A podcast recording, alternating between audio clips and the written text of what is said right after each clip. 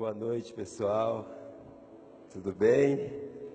Muito bom estar aqui novamente. Ah, Pastor Luciano é um grande amigo, apesar do pouco tempo que a gente se conhece. Eu costumo, desde que eu converti, acreditar. Eu tive que abrir mão de todas as minhas amizades quando entrei na igreja, né? Todas. Então foi muito difícil para mim, amigos de futebol, da infância. E eu aprendi muito rápido que a minha família era aqueles que faziam e cumpriam a vontade do Pai junto comigo. E ao longo dos anos, depois que a gente mudou de cidade, está longe da família biológica, com o passar dos anos, do tempo, a gente vai tornando a nossa família aqueles que estão próximos de nós, aqueles que cumprem junto conosco o propósito pelo qual nós vivemos. E o pastor Luciano, a família dele e essa igreja já está no nosso coração. Hoje eu vim com a minha esposa, minhas filhas, mais um casal de amigos com a filhinha deles também, mais o Igor, que é também um amigo de muitos anos. E é um grande privilégio poder estar tá cooperando com tudo que está acontecendo nesse tempo, estar tá contribuindo com o reino de Deus, agradecer antes mesmo de finalizar a palavra já a confiança, o amor, o carinho, o acolhimento. A gente é muito grato Hoje, pela na quarta-feira, nós tivemos um tempo muito bom. Na quinta-feira, primeira aula da escola profética foi muito legal. E você que ainda não conhece, procura saber. A gente está tendo uma escola profética aqui, todas as quintas, às 20 horas, com o objetivo de nos aperfeiçoar nesse tema e trazer um entendimento mais claro sobre toda essa expressão e como ela pode nos ajudar na nossa vida individual e também na nossa vida coletiva. Então procura aí a Anne, o pastor, procura o pessoal aqui da igreja, que eles vão te dar mais informações sobre como que essa escola pode contribuir com você, você sendo desse ministério ou não. Se você é de Cristo, você é do corpo, se você é do corpo, você é do reino. Então entenda que nós somos de um só Deus, de um só Espírito e de uma só igreja. Então as placas são só para diferenciar onde nós temos que ir. Mas o Jesus é um, o Espírito é um e a igreja é uma só. Então creia nisso. Então procure. E ontem, hoje de manhã foi um tempo muito bom. Quem estava aqui experimentou de uma presença de Deus muito, muito maravilhosa. Que eu particularmente fui muito abençoado com, a, com o culto hoje pela manhã. Fui para casa bem, bem cheio, bem satisfeito por aquilo que Deus fez. E eu trouxe uma intenção, uma ideia, e eu quero dar continuidade a isso. Eu falei um pouco sobre nós compreendermos que Deus ele tem um tempo, Deus ele, Deus ele tem uma agenda, Deus ele tem um propósito. E para que nós possamos viver plenamente dentro da agenda do tempo e do propósito de Deus, nós temos que entendê-lo. Nós temos que saber que isso existe. E eu falei sobre nós estamos entrando em um tempo designado por Deus que é muito comum para nós, que é a Páscoa. Daqui a sete domingos nós vamos celebrar o dia de Páscoa. E a Páscoa, ela é uma festa muito comum para nós, que nós celebramos a todos os anos. Mas hoje pela manhã eu, eu, a gente leu três versículos na Bíblia, Êxodo capítulo 12, Levítico, Levíticos capítulo 23 e Mateus capítulo 26, que mostram três momentos aonde Deus fala sobre a Páscoa. Então a Páscoa ela não é um, uma festa estabelecida pela igreja, nem católica e nem evangélica. A Páscoa não é um tempo que nós celebramos porque está no nosso calendário. A Páscoa é um tempo designado pelo próprio Deus. A Páscoa, ela fala de um momento onde Deus quis fazer esse tempo para ele revelar um propósito. E qual era o propósito? O cordeiro que morreu. E é tão interessante que Deus ele tem uma agenda tão fixa na terra que Jesus morre em Páscoa. A Páscoa não é Páscoa porque Jesus morreu ali. Jesus morreu em Páscoa. A Páscoa já existia há mais de quatro mil anos quando Jesus nasceu. E Jesus morre no primeiro dia de Páscoa e ressuscita no terceiro dia de Páscoa. E nesses dias, a Igreja Católica, quem nasceu, não nasceu em berço evangélico e teve tempo de vida católica, sabe que estamos no período da quaresma. E o que é a quaresma? É um período de preparação para podermos celebrar a Páscoa do Senhor. de forma digna e habilitados para esse encontro com Ele. E falamos pela manhã que é interessante que outras pessoas que entendem o cristianismo de uma forma muito menor do que nós entendemos, com muito menos sacrifício, têm uma consciência muito maior da agenda de Deus e do tempo dele do que nós mesmos como cristãos. Porque a Páscoa, ela é o maior evento da vida cristã ou do nosso cristianismo. Tudo que você conhece sobre Jesus, tudo que você conhece sobre igreja, começou em Páscoa. Porque foi ali que começou a sua vida com Ele. Lá foi o início da sua história com Jesus. Lá foi o início do seu acesso a Deus. Páscoa é, é o primeiro contato que você tem com Jesus. É nesse momento que ele abre para você uma oportunidade de você passar da morte para a vida. Porque a palavra Páscoa no original é a palavra Pessá. No hebraico quer dizer passagem. Que aconteceu lá no Egito quando Deus poupa os filhos primogênitos do povo hebreu através do sangue do cordeiro. Então a Páscoa revela para nós mais que salvação. Porque o texto de Hebreus 12, como eu falei pela manhã, Deus fala para o povo: aperte o cinto, calce as sandálias e peguem seu cajado. Porque quando a Páscoa chegar, vocês vão começar uma nova jornada. Em Páscoa, as coisas não acabam, elas começam. A salvação ela não é um fim, ela é um meio pelo qual eu começo uma nova vida com Deus. A salvação não é o momento onde eu fico esperando Ele voltar para poder me levar de volta para o céu. A salvação ela é uma porta que, que eu entro para poder participar do seu reino e da sua agenda e do seu propósito. E eu finalizei, a gente finalizou com uma oração, pedindo a Deus que nos prepare para esse momento que está chegando. Nos prepare para a Páscoa do Senhor.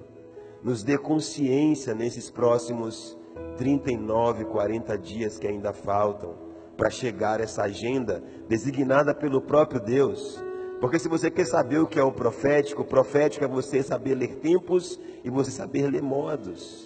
É você saber entender o que Deus quer e como Deus quer. É você saber compreender que Deus ele tem um propósito para todas as coisas. E que se você quiser participar desse propósito, existe um meio de você participar. E com isso eu quero que nesse momento, aqui a palavra que eu quero trazer hoje, é de, na vida de, uma, de um homem, de um dos discípulos de Jesus, que nesse momento, aonde Jesus já estava entrando já para poder apresentar para o mundo o maior, o maior marco do Evangelho, o maior marco da vida cristã, que foi a sua morte, existia um homem vivendo um processo junto com ele chamado Pedro um dos discípulos mais importantes que Jesus teve na sua caminhada e na sua formação de discipulado. Pedro foi o primeiro pastor que Jesus nomeou e colocou como pastor de uma igreja. Pedro era o discípulo mais importante daquela jornada. E Pedro foi uma pessoa que caminhou com Jesus por muito tempo, e é impressionante como antes da Páscoa, Pedro ele está tendo uma postura totalmente diferente do que Jesus esperava dele. Abre sua Bíblia comigo em Mateus no capítulo 26, para a gente ler um texto que nos revela como que era o coração de Pedro antes de Jesus se entregar. Mateus capítulo 26, versículo 31. Então Jesus lhes disse: Esta noite todos vocês perderão a fé em mim, como disse as Escrituras: ferirei o pastor de morte e as ovelhas do rebanho serão dispersas. Mas depois de ter sido ressuscitado, irei adiante de vocês para a Galiléia. Jamais perderei a fé em você, respondeu Pedro, ainda que todos o, fa o façam. Jesus lhe disse: Digo que esta noite, antes que o galo cante, você me negará três vezes. Ainda que eu morra com você, respondeu Pedro, jamais te negarei. E todos os discípulos disseram a mesma coisa. Pula comigo lá para o versículo 69 desse mesmo capítulo. Vocês conseguiram pegar aqui essa leitura, né? antes da gente ler novamente, Pedro fala assim: Não vai rolar, Jesus. Ele falou assim: Todos vocês vão perder a fé em mim, porque isso está profetizado. Que o pastor das ovelhas vai ser morto e as ovelhas vão se despertar, dispersar. E Pedro falou assim: Ainda que eu tenha que morrer com você, eu jamais farei isso. Eles podem fazer, mas eu, Pedro, eu não vou fazer isso. Eu não vou te negar. E aí Jesus fala com Pedro, Jesus fala de novo, Pedro, você vai me negar três vezes essa noite ainda, antes que o galo cante. Ele falou assim, não vai rolar. Eu estou com você para tudo, Jesus.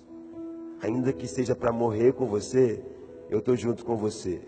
Na mesma noite, Pedro estava sentado no pátio, quando uma serviçal aproximou-se dele e disse: Você também estava com Jesus, o Galileu.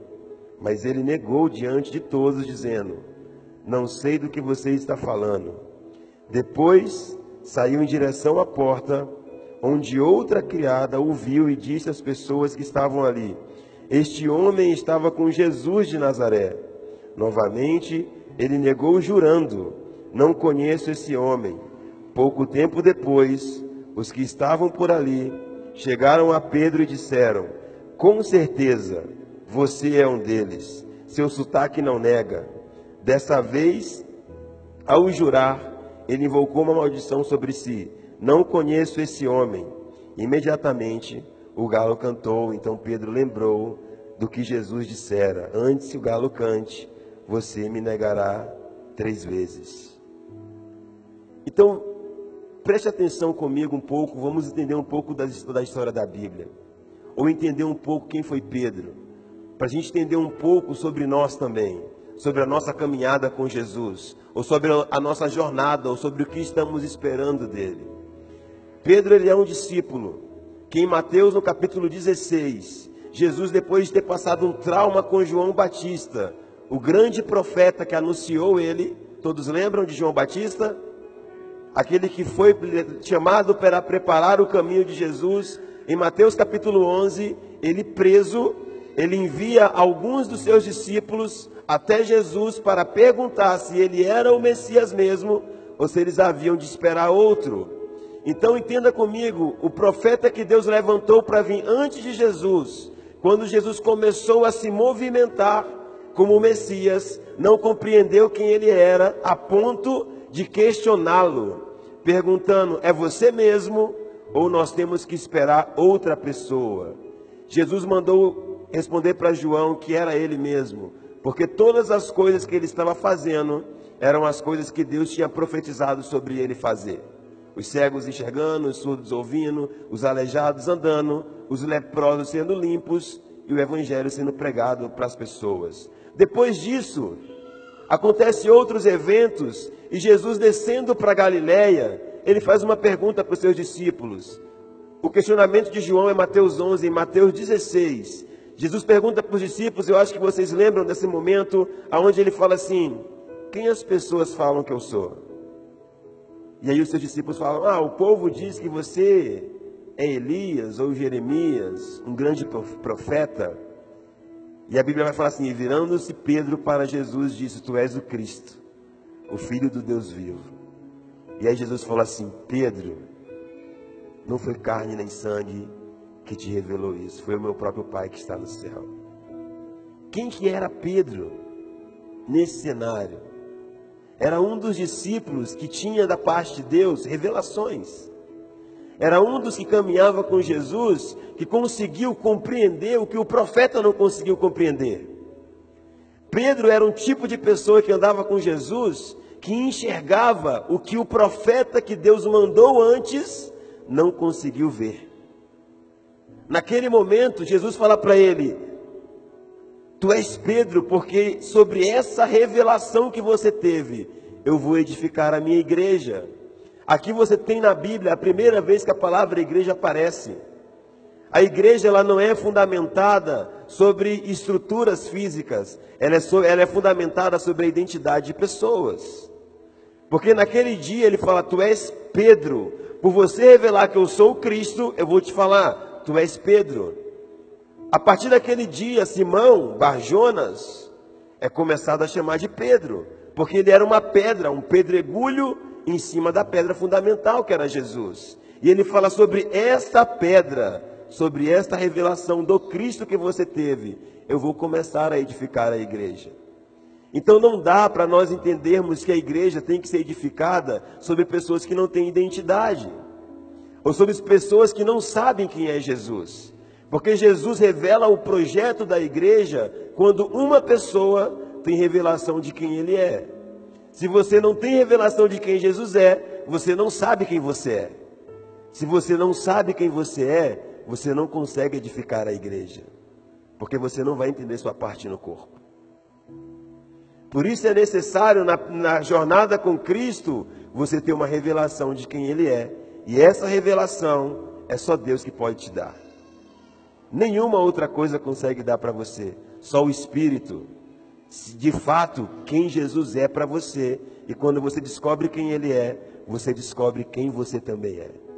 Então hoje nós temos nas nossas igrejas muitas pessoas que conhecem o pastor, que conhecem os ministérios, que até fazem parte, que conhecem uns aos outros, mas não conhecem Cristo mas não tem uma revelação real de quem Jesus é, e por não ter uma revelação real de quem Jesus é, elas não conseguem trabalhar para a edificação dessa igreja.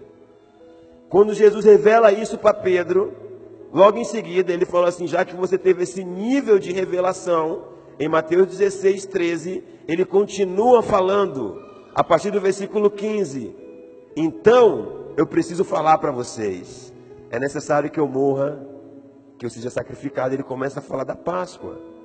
Ele começa a lembrar os discípulos que o propósito de Deus para ele era sofrer, morrer, ressuscitar e dar salvação ao mundo.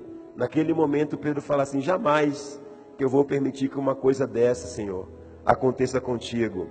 E olha que interessante, olha que interessante que era o coração de Pedro. Ao mesmo tempo que ele tinha uma revelação dada por Deus, ele tinha um pensamento totalmente dele. Ao mesmo tempo que ele era uma pessoa que Deus dava uma revelação sobre quem Jesus era, ele tinha um pensamento que era totalmente contrário ao propósito de Deus, a ponto de Jesus o repreender e falar assim: arreda de mim, Satanás, porque nesse momento você está cogitando de coisas dos homens e não dos propósitos de Deus. Eu estou falando isso para você entender quem era Pedro no processo. Para você entender quem era esse homem que jurou que não negaria, que além disso jurou que morreria com Jesus, e quando ele foi entregue para a morte, jurou que não conhecia ele. Quem era esse cara que falou assim: Eu vou estar com você em todos os momentos e nunca vou abrir mão desse projeto? Abriu mão de tudo. Pedro abriu mão de um momento onde ele podia ter ficado muito rico porque foi a maior pesca da vida dele.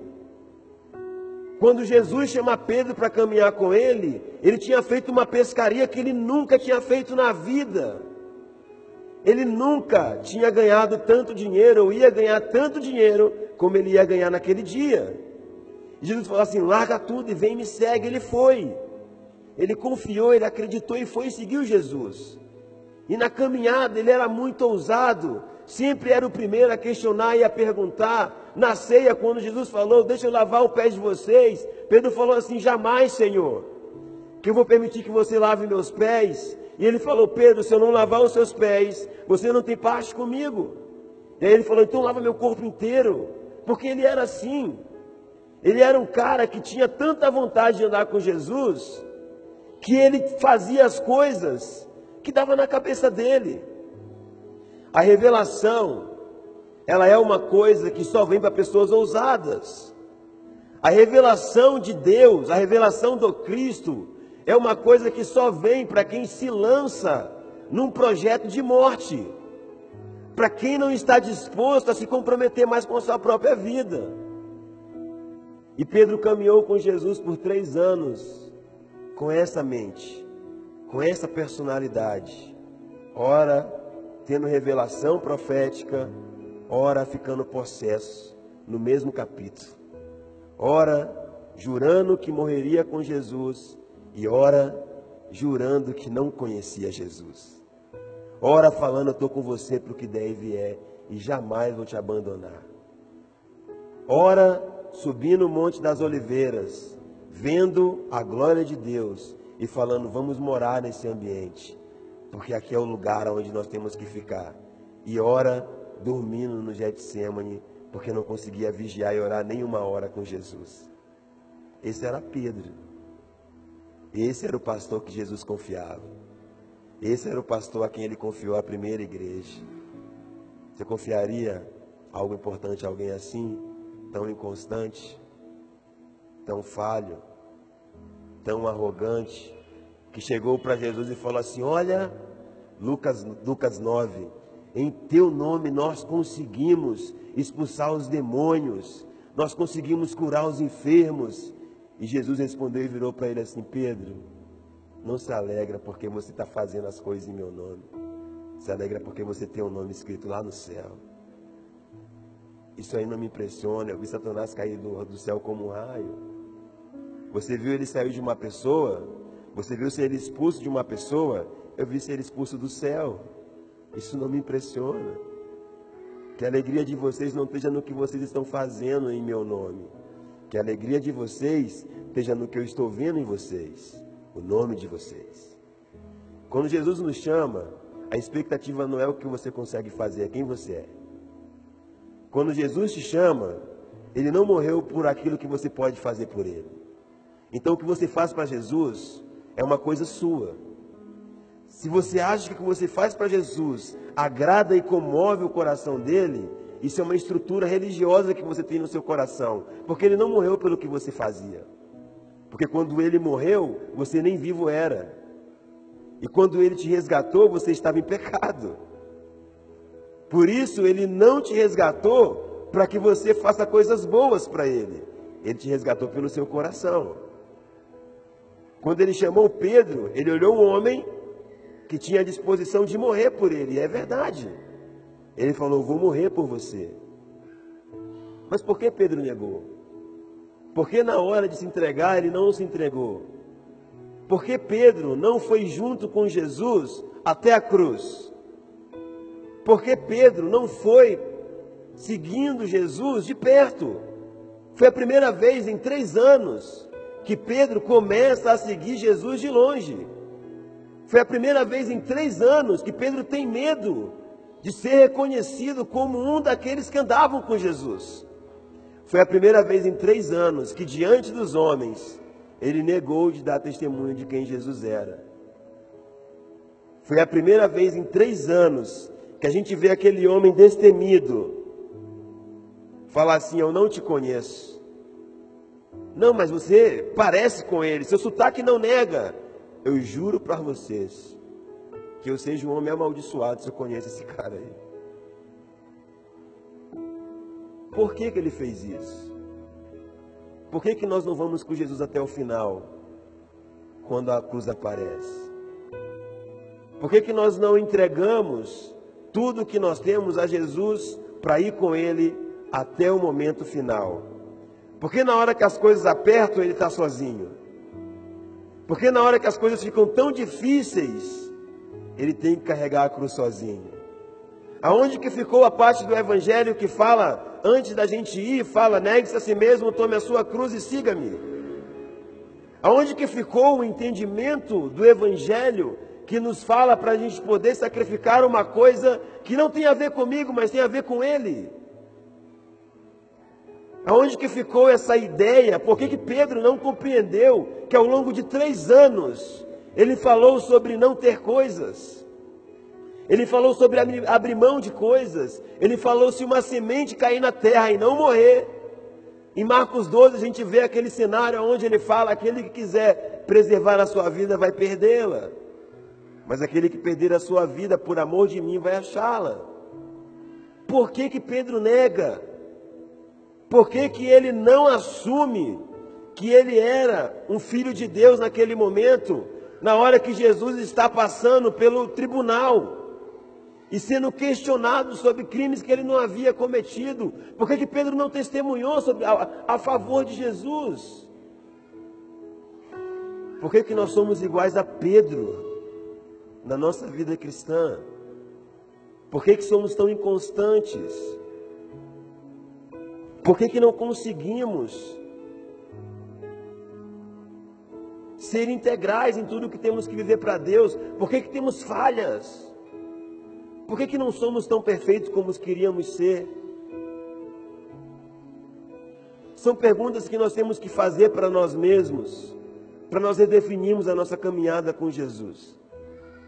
Porque uma coisa que redefiniu a caminhada, o ministério e a vocação de Pedro foi ele ter negado Jesus.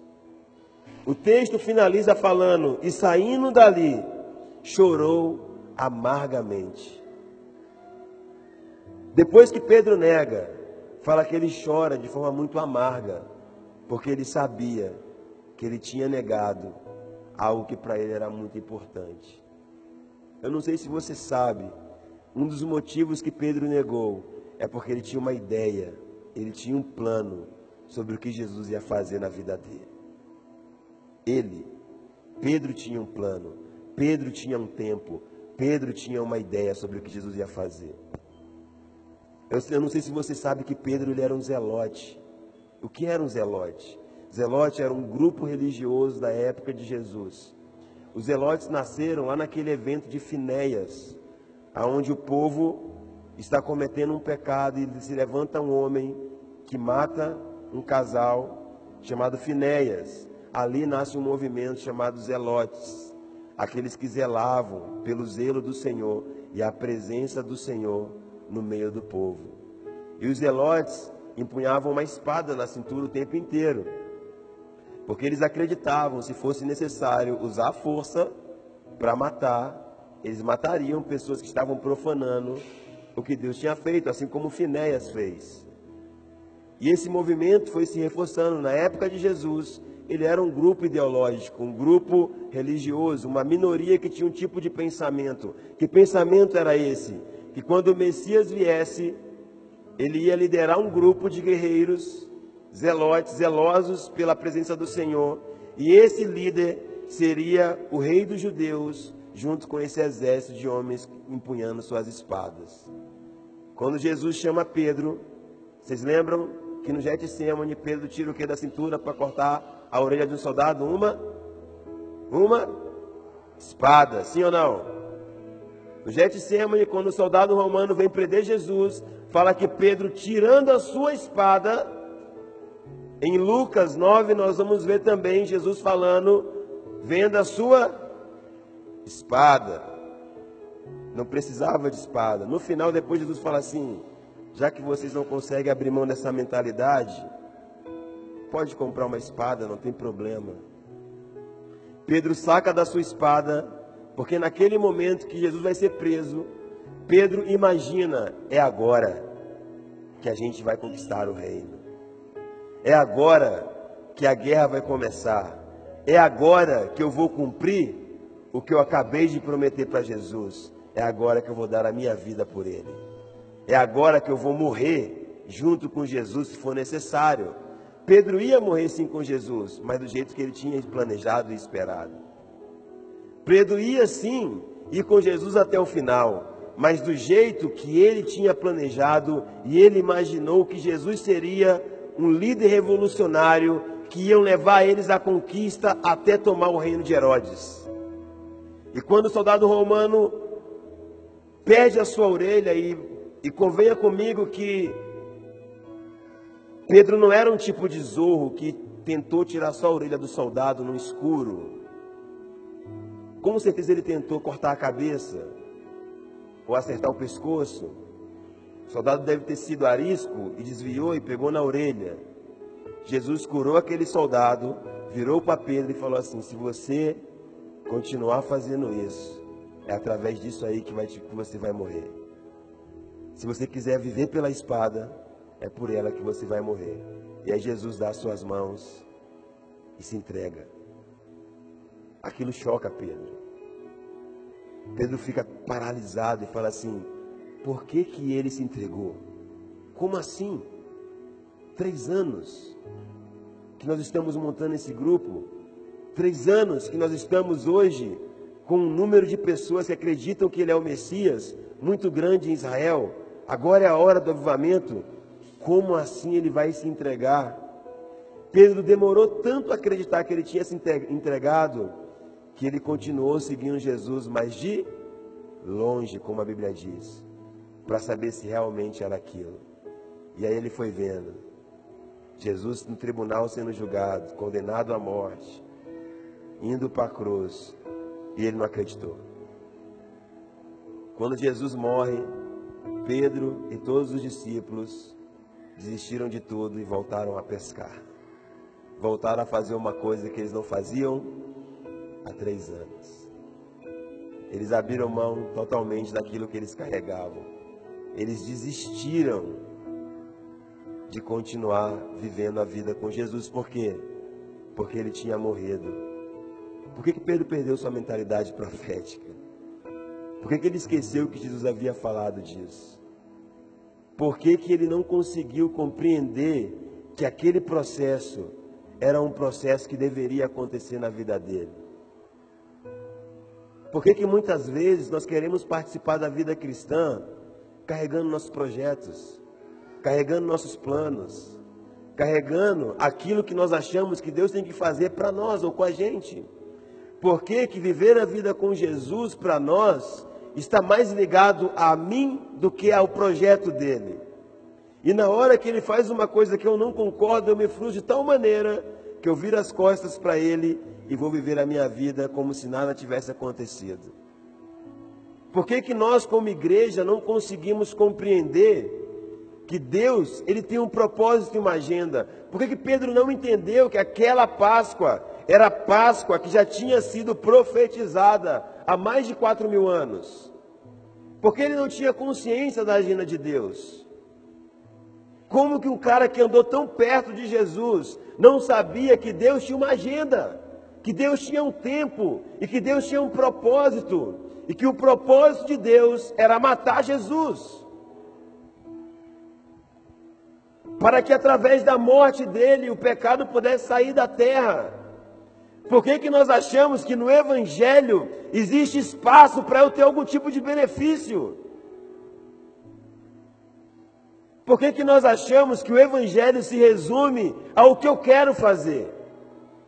Nós estamos acostumados a fazer com que Deus viva a vida dele, viva a nossa vida. A gente está acostumado a fazer com que a nossa vida seja vivida com Deus.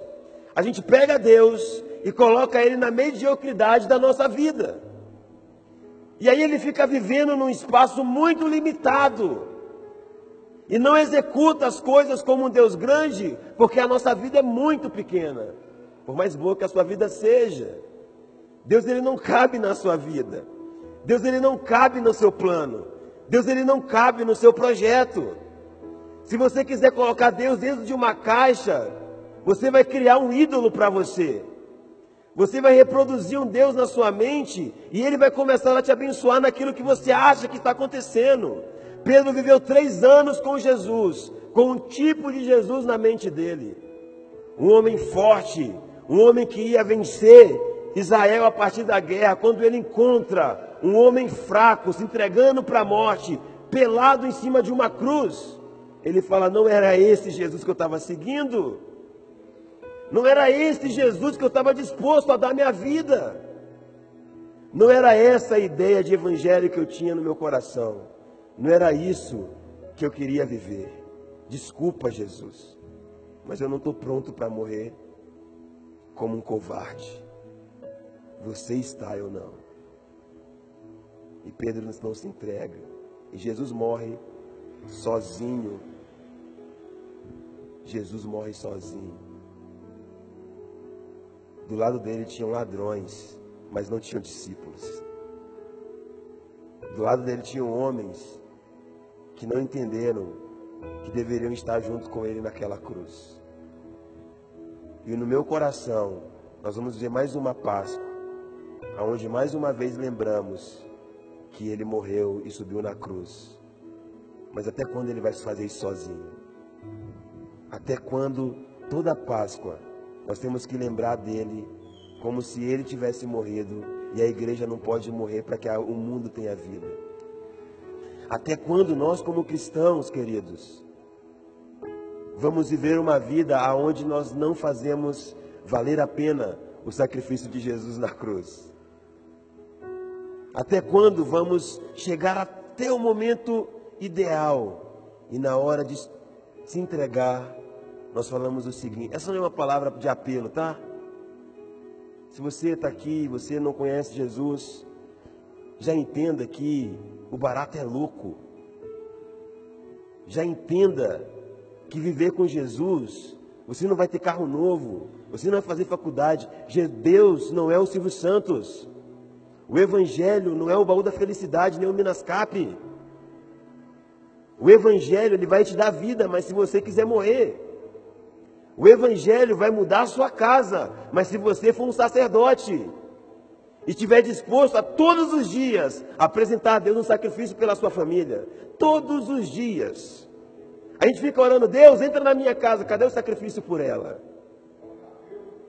Aonde está? Apresenta para mim, me mostra, porque o que salvou as casas na Páscoa foi o sangue de um cordeiro.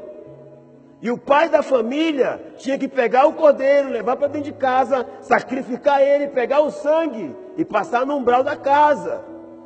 Os filhos, a mulher, os escravos eram protegidos. Cadê o cordeiro que você está matando? Cadê o sangue que você tem para proteger sua família? Que sacerdote que você é? Que tipo de crente que você é? Que tipo de evangelho que nós estamos vivendo? Vamos celebrar mais uma Páscoa de forma indiferente como religiosos, que nos emocionamos como vemos da paixão de Cristo, mas não ligamos o ano inteiro para isso. A Páscoa ela abre um tempo, a partir do dia 4 de abril, todo, todo dia, toda semana e todo mês, até o final de outubro, Deus conta como uma agenda dele. Você observando ou não, e está na Bíblia, Levíticos 23. A partir de 4 de abril, de Páscoa a Tabernáculos, é um ano chamado Ano Sagrado. E se você é alguém que tem fé em Deus, você deveria viver esses sete meses observando essa agenda. Entendendo que Deus tem um plano e não mais a cada domingo convidando ele para participar do seu plano. O que eu acho legal é que Deus é pai. E se um filho, nós que somos pais da terra, nos pedir pão, nós não vamos dar pedra. Quanto mais Deus que está no céu. Mas nos acostumamos a viver da misericórdia do Senhor. A ceia do Senhor, que é a Páscoa, fala que é um banquete que Ele prepara para nós. Mas a misericórdia é o que aquela mulher falou assim. Aquela mulher que estava na, sentada aos pés de Jesus, debaixo da mesa. E os discípulos sentados à mesa com ele, comendo de um banquete. E aquela mulher lá, e, os, e, os, e aqueles homens falaram assim: manda essa mulher embora. Se você soubesse da fama dela, você não deixaria ela aí. E aí Jesus repreende ela. E ela fala assim: Mas meu Senhor, até os cachorrinhos comem das migalhas que caem da mesa. E aí Jesus tem misericórdia dela. Toda vez que a gente vive de misericórdia, a gente está vivendo de migalha que cai da mesa não estamos assentados com Ele participando de um banquete. Porque preferimos viver das migalhas que estão caindo. Porque sentar na mesa, você tem que estar disposto a beber do cálice e a comer do pão. Você tem que estar disposto a morrer. Para sentar na mesa, ainda que você seja um traidor, você tem que estar disposto a fechar com Jesus. E falar assim: Eu estou com você até o final. Eu estou com você até a morte. E se for para morrer, nós estamos juntos. E aí Pedro nega. E aí lá em João capítulo 21. Mateus não relata, mas João, graças a Deus, relata a reconciliação de Pedro. Senão nós iríamos ficar muito frustrados. De saber que o cara mais forte da Bíblia se desviou. De saber que o pastor mais forte que Jesus tratou se desviou no momento final nós íamos ficar muito frustrados. Mas Mateus 21 é a salvação para nós. Porque quando Jesus ressuscita, ele vai lá na praia da Galileia encontrar com seus discípulos, seus amigos. Jesus nunca se ofende quando a gente erra. Quem vai para longe somos nós e ele ainda vai atrás. E aí Jesus vai lá na praia da Galileia e aparece. Fala que eles estavam pescando, alguns estavam no mar, Pedro estava no mar com os discípulos. Depois você lê os textos que eu falei, tá? Está em João 21. Jesus aparece na praia. E Pedro, no barco, olhou de longe.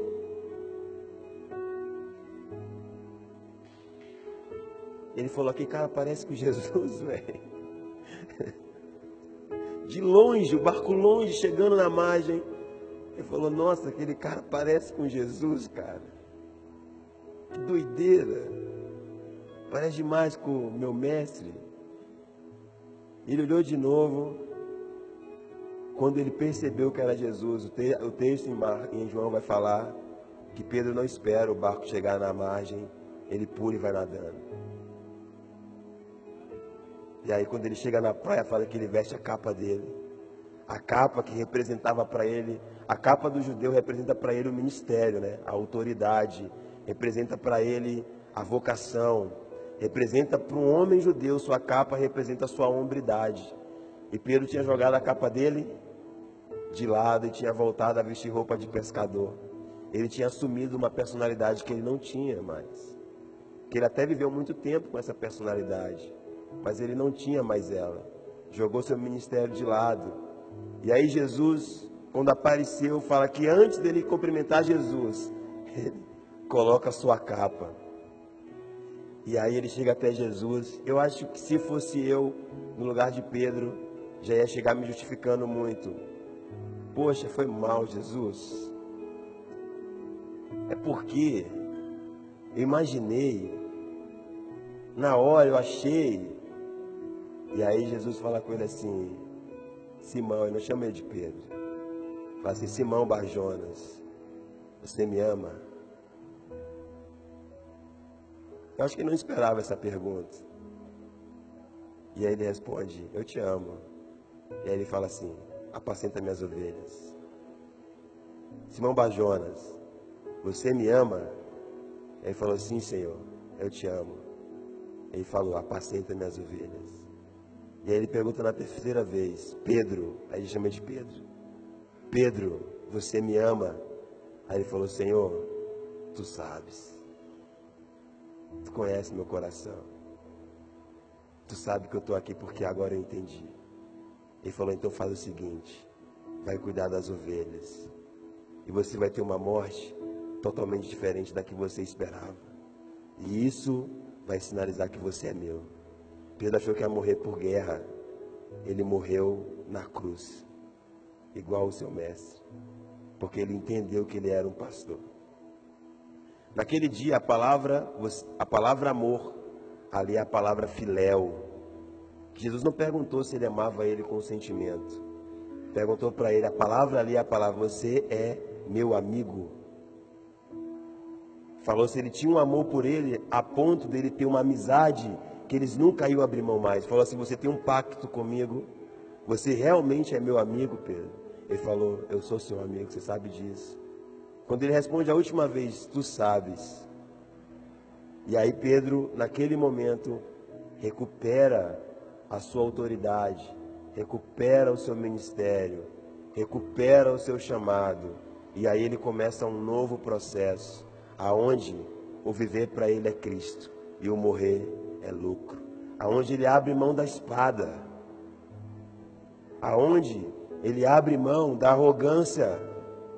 Aonde quando as pessoas questionaram sobre perguntando se eles estavam bêbados, ao invés de ele responder com grosseria, como ele sempre fez, ele respondeu com palavras de amor e converteu 3 mil pessoas. Ele começa a ser um pastor. Ele começa a cuidar das ovelhas perdidas da casa de Israel. Ele começa a entender, ele fala assim: agora eu entendi que todo ano eu preciso me preparar para um dia a Páscoa ser eu. E Pedro começou a viver até o momento que ele falou assim: agora eu estou pronto, Jesus, para morrer por você de verdade. Deus está nos preparando como igreja para abrir mão dos nossos projetos. Enquanto você tiver sua ideia de quem Jesus é, você talvez, no momento que ele mais precisar de você, você vai falar assim: Não dá, Jesus. Agora não dá. E nós vamos passar por mais um momento desse, queridos, aonde a nossa mente nos lembra novamente que um homem foi morto na cruz para nos dar a salvação e que a salvação que ele nos deu nos levou para um lugar. Quando o povo do Egito é salvo, para onde eles vão? Vocês lembram? Em Páscoa. Para onde? Para o deserto. Então, queridão, se você quiser aceitar Jesus, o primeiro lugar que o Espírito vai te levar é para o deserto. E Deuteronômio 8 fala que o deserto é um lugar de humilhação e provação para expor o seu coração, porque ele é ruim. Então a Páscoa, ela é uma passagem para um processo aonde por mais que você queira ter a sua capacidade de fazer, você não consegue fazer nada. É um tempo difícil, mas é um tempo que ele provê para você um maná que cai do céu, uma nuvem que te dá sombra, um fogo que te, dá, que te aquece no momento frio e uma presença que te acompanha em toda a jornada. A Páscoa, ela nos coloca dentro de um novo tempo, aonde nós conseguimos viver a vida baseado naquilo que Deus falou e não naquilo que nós queremos. Aquela geração que viveu a primeira Páscoa ficou 40 anos no deserto, porque elas sempre quiseram voltar para o lugar da onde eles tinham saído, porque eles não suportaram o processo. Então eu acredito que nós temos nesses dias que compreender que Pedro, ele sinaliza quem somos como igreja. Ele sinaliza o nosso, a nossa vocação, o nosso chamado. Que Deus, ele não vai nos dar autoridade antes de nos dar responsabilidade. Deus não vai nos confiar o que ele tem antes dele ter certeza que nós estamos prontos. Porque Jesus foi lá até Pedro, porque ele foi checar se realmente Pedro estava pronto para poder fazer a igreja continuar avançando. E em pouco de 30 anos, depois que Jesus vai para os céus, Jerusalém, Samaria e Judéia vivem um avivamento por uma igreja sendo liderada por Pedro. Com uma igreja sendo liderada por esse homem. Então entenda que você tem um potencial muito grande para Deus fazer algo grande na sua vida. Você pode ter sido inconstante, ora tendo uma mente profética, ora tendo uma mente sua, ora acreditando, ora desacreditando, ora jurando morrer por Jesus, ora, jurando que nem conhece Jesus. Mas no momento que Ele te encontrar de novo, cara, e te chamar para aquilo que Ele está fazendo hoje, Ele vai falar no seu ouvido: Você me ama. Você me ama como eu te amo. Ele é um amigo fiel de todas as horas. Ele não nos abandona nem no momento que nós abandonamos Ele. Ele só precisa saber se nós estamos dispostos a ter esse nível de amizade com Ele. Se nós estamos dispostos a nos lançar novamente nesse nível de amizade com Ele. Fique de pé. Vamos orar. Hoje eu não gosto muito de falar a minha história em pregações, porque não é uma biografia da minha vida.